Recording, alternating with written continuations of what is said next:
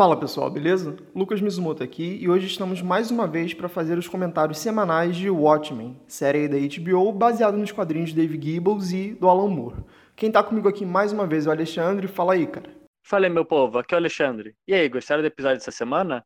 Porque eu achei bem interessante. Pois é, cara, eu também gostei bastante. Eu acho que tem bastante coisa pra gente conversar. Inclusive, eu, daqui a pouco já vou até falar uma coisa que eu falei no último episódio, que eu tava com uma preocupação, mas parece que foi sanada. E é um episódio assim que tem bastante coisa pra gente falar.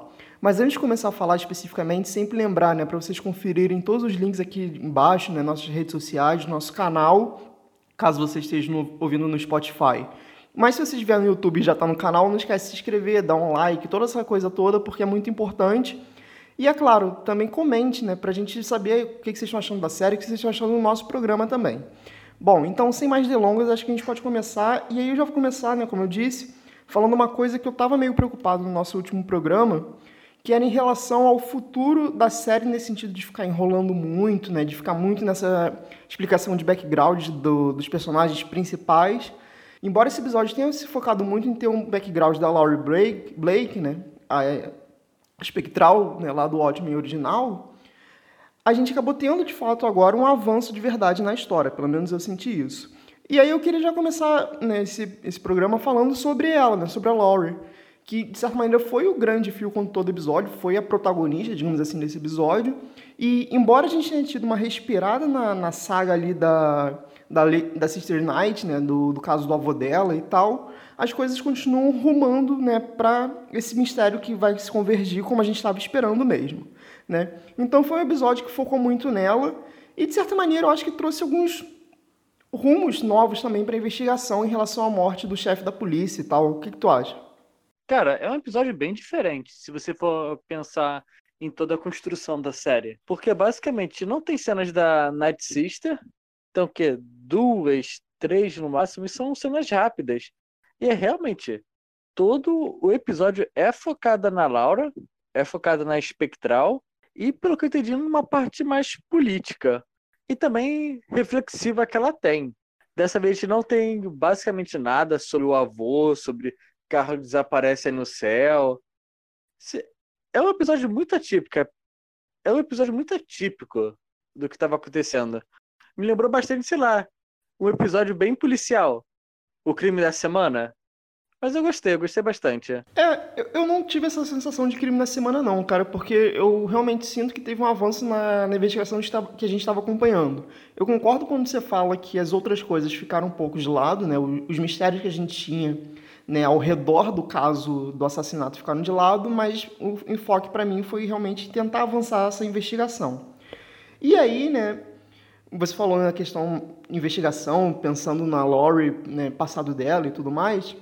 Né? Eu acho que isso é um foco muito interessante, né? porque ele acaba amarrando pontas né, do passado do quadrinho, que foi uma coisa que você falou no último episódio, né, que você estava, a princípio, tinha essa dúvida se era baseado nos quadrinhos ou no filme, né? já estava muito claro ali no segundo episódio que era nos quadrinhos. E hoje deixou mais claro ainda, né, porque ela dá um resumão de tudo que aconteceu no final dos quadrinhos, né? A questão do coruja, a questão né, dos imandias, do próprio Dr. Manhattan, né, naquela piada que ela vai contando durante o episódio inteiro. E é interessante né, que a gente tem uma personagem que estava ali naquele conjunto dos Watchmen, né, traçando meio que um perfil dos personagens. Então é até interessante pensando assim, quem não acompanhou os quadrinhos e está vendo a série, você começa a entender um pouco quem é quem a partir da fala dela, porque é meio que um resumão, né? Na verdade, todo episódio tem, de certa forma, uma introdução que aconteceu nos, nas HQs. No segundo episódio você tem a origem ali do Dr. Manhattan e nesse tem como terminou a história. Mas o que eu gostei mesmo foi da cena inicial. No momento que ela chega, você não sabe o que é ela, tá indo na, no banco fazer um roubo. E surge um mascarado, e surge um vigilante, que quer mostrar que até nos dias de hoje ainda se existe vigilante. E que existe ainda uma parte da FBI que luta contra vigilantes. Mesmo que a população veja ele como os heróis, a polícia faz toda a repressão. E é bem irônico, né? Ela que era uma vigilante enfrentando vigilantes. Eu gosto da, da ironia. Mas faz sentido com a personagem que surgiu ali. Faz sim, e eu digo, não é nem só irônico, é tipo, é legal você também para pensar, porque embora ela tenha isso, né, de estar. Tá, né, ela, ela, inclusive, é de uma força-tarefa específica da FBI para isso, falam durante o episódio. Mas é legal que, por exemplo, quando o senador vai na casa dela, você tem aquele quadro lá do, do Watchmen no, no fundo, que inclusive tem um enquadramento muito bacana, que ela, né, tampa exatamente onde está espectral em quadrinhos, que é uma coisa meio boba, mas é bonito visualmente. Né? Então você vê que ainda tem esse resquício dela com os Watchmen, né? essa preocupação. inclusive, falando no resquício dos Watchmen, né? aparentemente, uma coisa que você falou no último episódio, né? que quem levou o carro era o Coruja, e a gente estava até na dúvida qual o Coruja, provavelmente não é o Coruja mais novo, porque deu a entender nesse episódio, né? tanto que a motivação que o senador usa para ela ir né, lá para a cidade né, de Tulsa para ajudar na investigação é porque tem um, uma coruja presa. Obviamente ele não está falando daquele do animal em si, em si do coruja. E a gente sabe, né, se você acompanha o quadrinho, que a relação que a Spectral teve foi com o coruja mais novo. Então eu acho, pelo menos para mim ficou bem claro que o coruja mais novo está preso e ela deve estar tentando alguma maneira de negociar para soltar ele. E aí, né, fazendo um amarrado com o que você puxou, né? É engraçado isso, porque assim, ela tá né, nessa força-tarefa para caçar vigilantes, mas claramente ela tem uma correlação com Coruja que talvez seja um vigilante mais quadrinhos que a gente tem em Watchmen, né? porque ele é realmente quase o Batman né, na história. É interessante que nos quadrinhos ele é um fã do Coruja original, por isso que ele acaba virando o Coruja 2. Ele acaba criando um laço de amizade. Mas é interessante que tem várias. São, são pequenos detalhes. Tipo, ela participar da Força Tarefa é uma atualização, não sei se é natural. Passaram-se 30 anos, não sei o que aconteceu nesses 30 anos de vida dela. Mas ela aceita já que, que o comediante é o pai dela, porque ela usa o sobrenome dele. É, é legal de perceber isso. Não contar tudo, porque eles falam lá incidente em, foi, foi em Michigan que ele falou? Tem algum momento que eu tava falando com o senador que eles falam ela, a puta que pariu, é, Michigan. Tipo, algum alguma merda que aconteceu no passado, ela tava lembrando ali e que o, o senador estava usando como uma chantagem, junto com a insinuação do Coruja, que é importante perceber. E que ela não gosta muito de nada daquilo, pô surge. Não, se avançar muito, vamos, vamos pelas partes. Não, é, mas se quiser pode até avançar, porque eu ia puxar, né, já que a gente está meio que seguindo nosso roteirinho aqui, o próximo ponto que eu ia falar era continuar essa conversa do senador, né? Porque ele também acabou se tornando agora uma figura importante na série a partir desse episódio, né? Porque antes a gente viu que ele tinha uma relação com o chefe da polícia, aparentemente, né? Tanto que ele apareceu no último episódio, né? Tava lá no, no velório e tal. E agora ele, né, ele tem um contato com a espectral e além disso ela joga né uma coisa assim na mesa de tipo ah você está fazendo isso porque você quer ser presidente né? Ou seja é realmente um jogo político que está sendo envolvido aqui né? E aí depois mais para frente no episódio né hoje a gente está meio que indo para indo voltando no episódio para pegar mais pontos de personagens específicos né? Você tem uma coletiva de imprensa com ele logo depois daquela cena do homem bomba que você pode até comentar melhor depois se quiser né que ele, alguém faz alguma pergunta para ele sobre uma coisa da Rússia. Eu não lembro exatamente qual foi a pergunta, mas é alguma coisa envolvendo algo que é mais ou menos igual o que fez o surgimento do Dr. Manhattan nos quadrinhos. Então, eu fiquei pensando um pouco de tipo nesse universo, né, ainda, ainda que seja 2019, parece que apesar do, do ato que o Ozymandias fez com a Lula gigante, que impediu, né, a Guerra Fria de de fato eclodir numa guerra nuclear, parece que ainda tem alguma coisa, alguns resquícios ali, e aparentemente a Rússia parece que tem algum conflito ainda com os Estados Unidos. O que me fez pensar que talvez, por mais que isso seja muito óbvio, de certa maneira até cíclico, de repente o grande plano que possa vir a acontecer esteja relacionado com né, esse senador que quer ser presidente e talvez alguma guerra novamente envolvendo a Rússia, não sei. Mas foi uma coisa que eu pensei, apesar de ser uma coisa assim muito jogada numa ceninha muito específica assim da, da coletiva de imprensa, né? Não sei se todo mundo pegou isso, mas eu fiquei remoendo por causa da história original de Watchmen. Um detalhe que a gente acabou não comentando, o senador, na verdade eu lembro se a gente comentou no episódio passado. O senador agora é o King, é o Keane Jr., que vem a ser filho do presidente Keane, que foi o presidente que criou a lei anti, anti-vigilantes. Então, se você voltar no passado, o pai dele que criou a proibição de existir os vigilantes. E o filho dele agora, depois de 30 anos, está tentando pegar uma eleição. E que ele também criou uma lei de máscaras também, só que agora autorizando a polícia. Não sei se a gente tinha comentado isso nos episódios passados. Eu acho que não, mas com certeza. Eu acho que o, o seriado realmente tem tido uma preocupação muito grande de fazer rimas narrativas de presente e passado que são muito legais e, pelo menos o que eu estou sentindo e pelo acho que você também, né? Essas rimas é, de passado e presente não são à toa e muito provavelmente vão ajudar a culminar na solução do mistério mais para frente. Que ainda não sabemos exatamente o que, que é. Pois é. Que é bem interessante isso. Mas, fora toda essa parte dela falando com o senador e da coruja, que obviamente é o coruja dos Arquês que está preso, porque no final de Watchmen, eles, eles invadiram uma delegacia para soltar o Rorschach. Delegacia não, um presídio, e bem, eles estavam infringindo a lei. Não sabemos se em decorrência é isso, pode ter sido coisas futuras porque o Coruja aparentemente não parou de ser um vigilante. Futuramente vamos descobrir. Mas além disso, foi apresentado hoje um possível personagem que vai ser o Senhor Roteiro, que é basicamente o rapaz da FBI que tem um PhD em história e magicamente ele estudou exatamente o Watchmen. Então temos, acabamos de ser apresentado o possível personagem que vai saber de toda a história e vai poder narrar para todos nós, espectadores, que não, que não conhecemos ou que não lembramos de toda a história dos quadrinhos. Eu não sei se eu gosto ou não gosto disso. Cara, eu gosto para ajudar a situar esse gap de 30 anos que a gente tem entre a história original e o que tem na série. Isso é um pouco legal.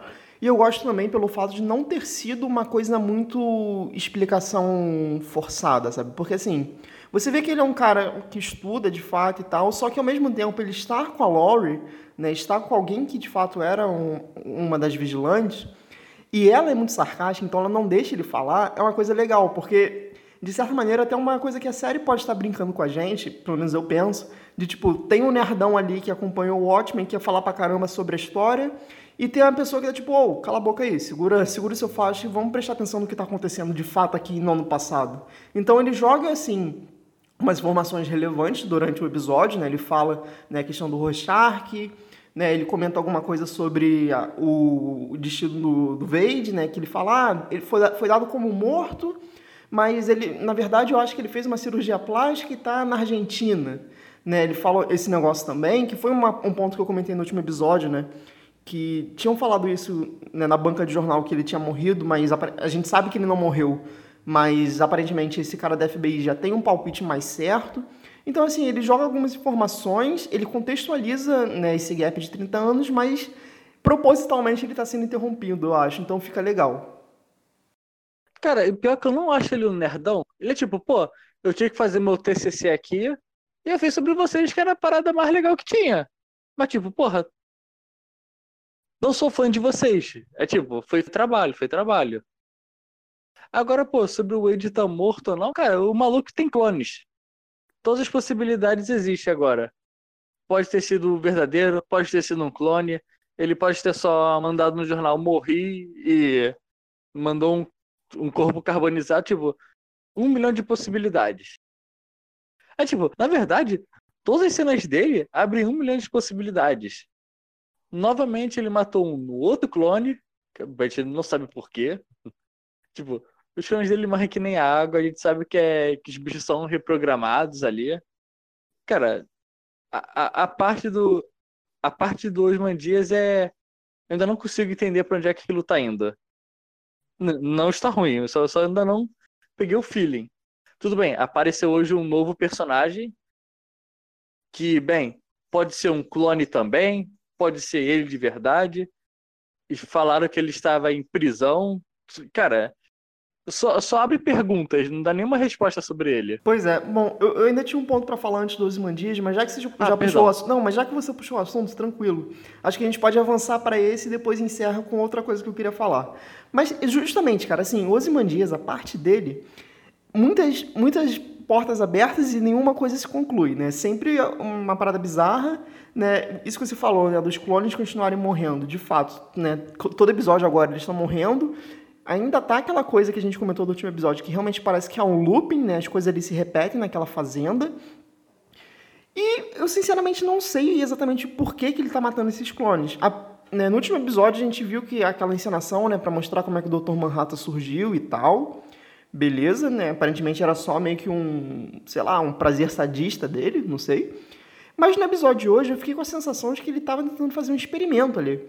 Né? Eu até coloquei aqui no nosso roteiro que eu fiquei meio, será? Será que ele está tentando, sei lá, criar superpoder nesses caras? Apesar de deixar uma ideia meio idiota, mas enfim, eu fiquei com essa sensação porque parece meio gratuito demais e ao mesmo tempo ele, ele ficou frustrado. Tipo, ele, ele parece frustrado com o fato de algo não ter dado certo. Cara, exatamente. Talvez ele esteja tentando criar Deus, porque esse episódio falou-se bastante de Deus, principalmente na piada, que, bem, não foi uma piada, foi exatamente o fim da, da história, ou basicamente isso.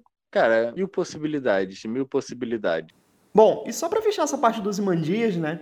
Que você já comentou, inclusive, que tinha um outro cara que a gente descobriu hoje, um personagem novo. Mano, quem é aquele cara? Se você tiver alguma teoria, fala aí.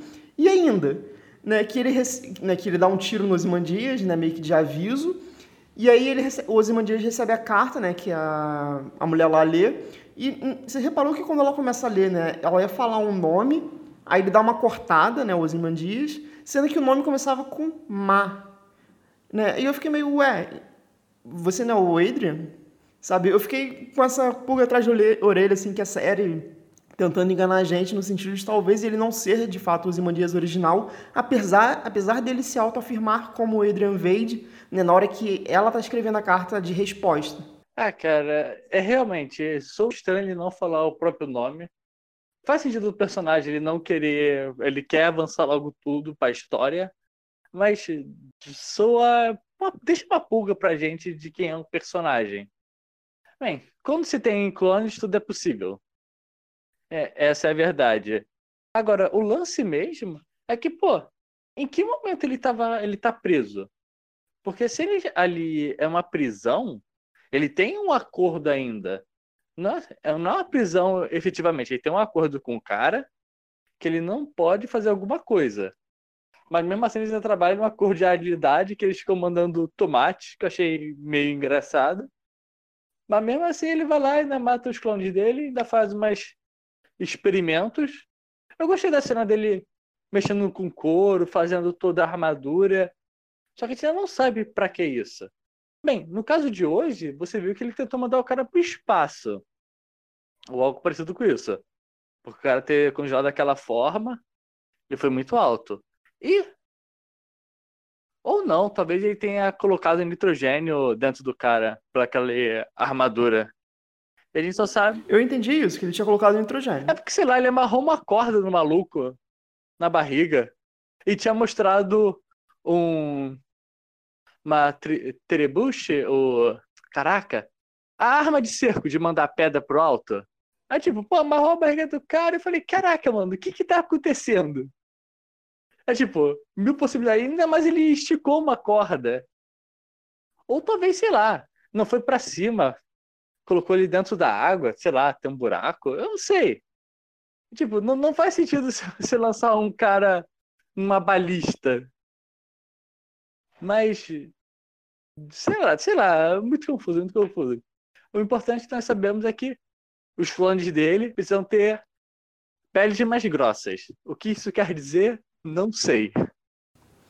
É. é, esse lance dos clones também tá muito confuso, mas realmente o lance do nome dele que eu fiquei meio intrigado de talvez não ser de, o Dias de verdade, sabe? Eu fiquei com essa impressão, pelo menos.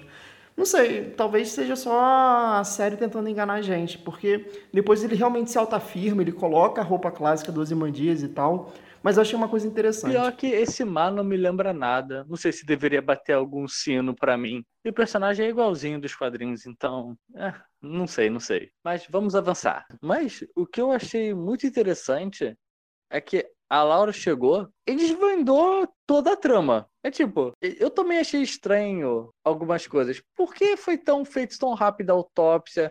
Porque já tava tão rápido o enterro. Eu, fiquei com esses pensamentos que eu tava vendo do episódio. Tipo, já vai enterrar o cara? Não tem mais nenhuma prova? Nada que é feito tão rápido assim passa uma verdade. O que eu tô gostando do seriado é exatamente isso. Não é nada preto com branco. Ah, foi a sétima cavalaria? Por quê? É muito fácil as respostas. E eu gosto quando eles sempre vão quebrando isso. Você espera que é mais fácil e fala, não, não é isso. É, eu concordo com você, cara. Eu acho que isso é muito legal porque realmente vai abrindo né, novas perspectivas, novos prismas pra gente pensar no, no mistério, né? Porque realmente estava uma coisa muito fácil, aí agora a gente já vê que chegou um personagem.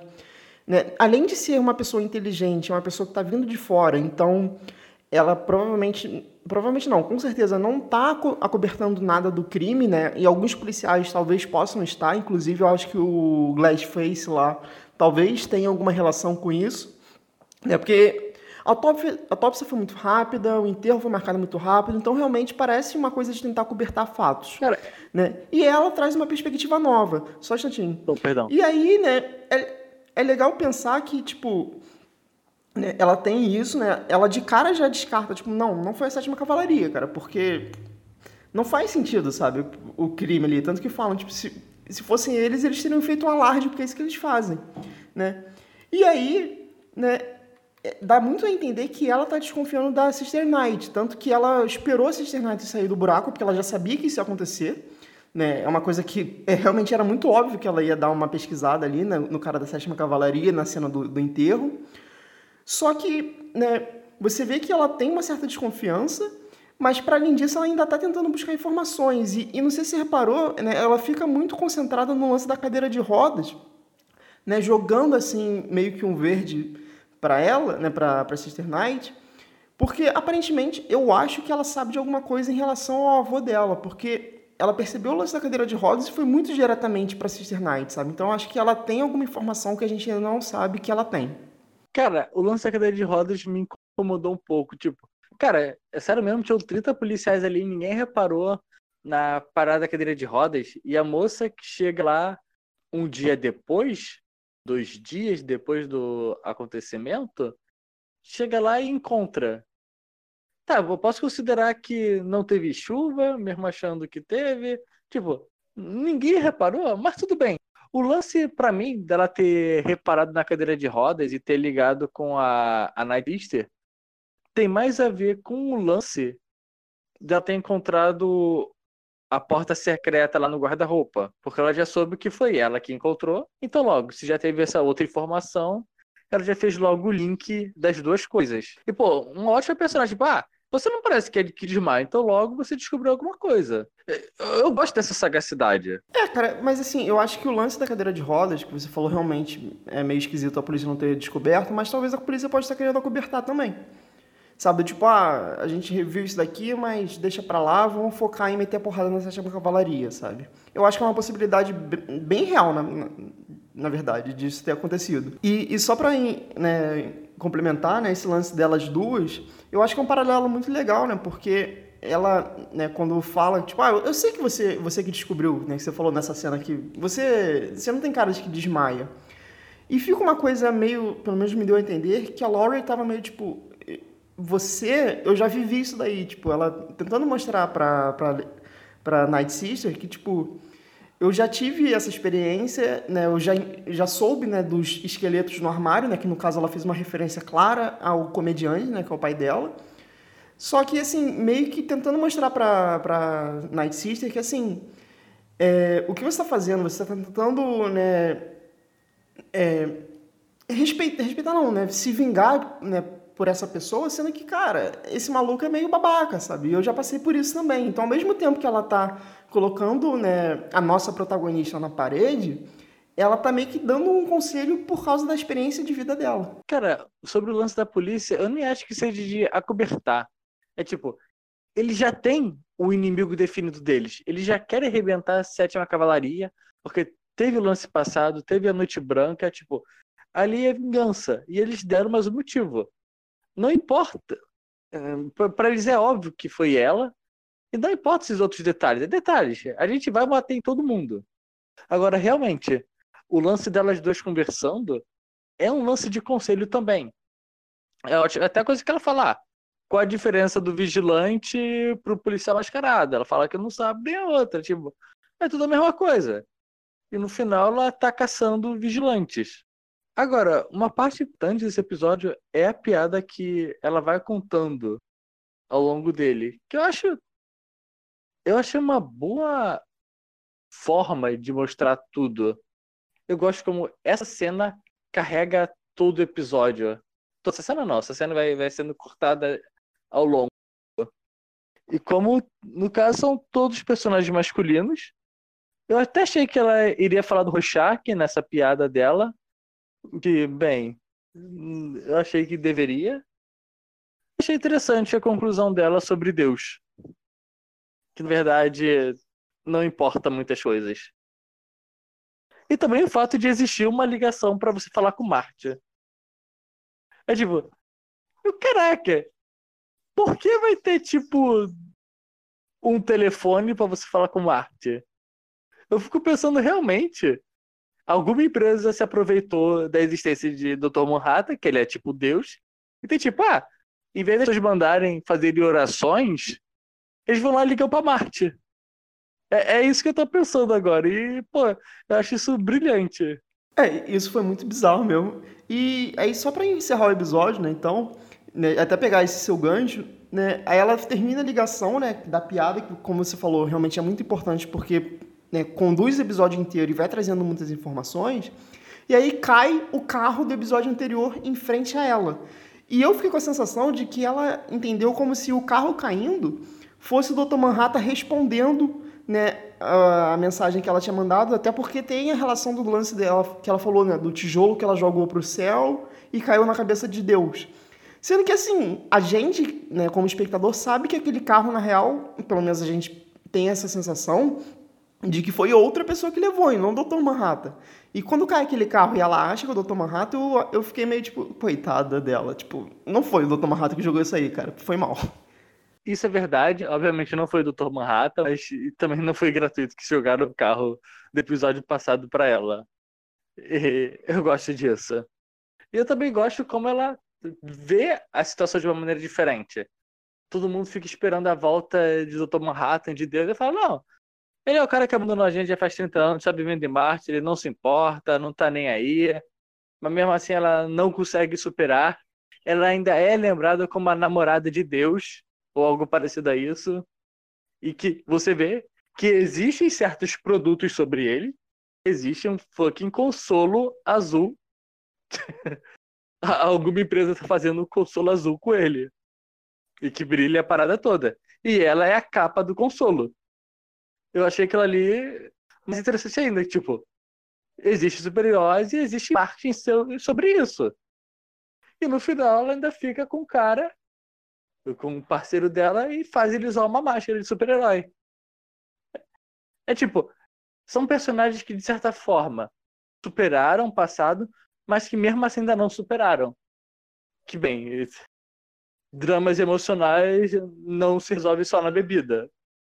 E esse pessoal não faz uma terapia, tenha certeza disso. Bom, pessoal, então essas foram as nossas impressões aqui do terceiro episódio Watchman, né? Novamente lembrando para vocês comentarem o que vocês acham do episódio, né? Dar um feedback, dar um like se você está vendo em vídeo, né? Conferir as nossas redes sociais e tudo mais.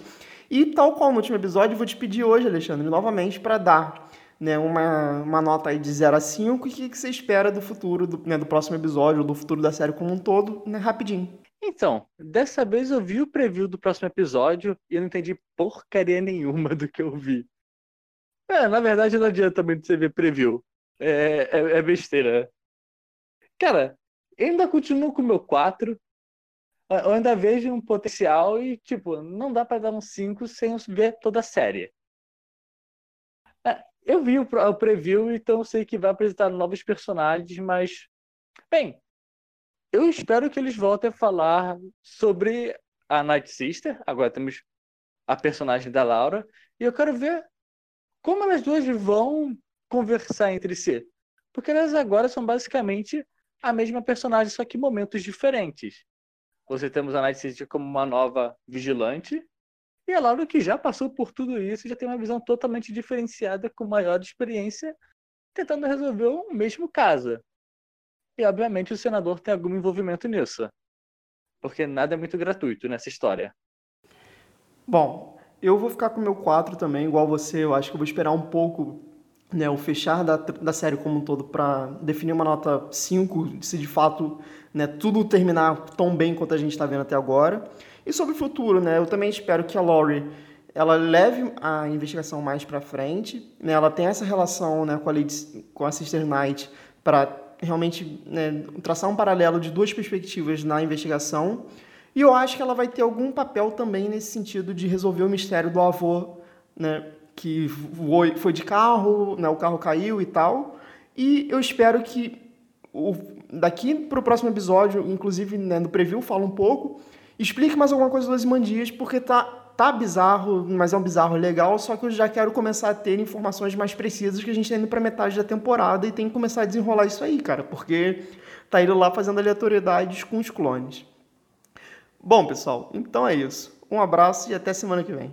Então, gente, como sempre, é um grande prazer falar com todos vocês. Veja aqui no feed de nossos últimos podcasts, a gente não fala só de Watchmen. Saiu um ótimo podcast essa semana. Tem um ótimo podcast semana passada sobre animações e talvez você fique muito interessado em assistir. Então vai lá dar uma olhada. Então, gente, até depois.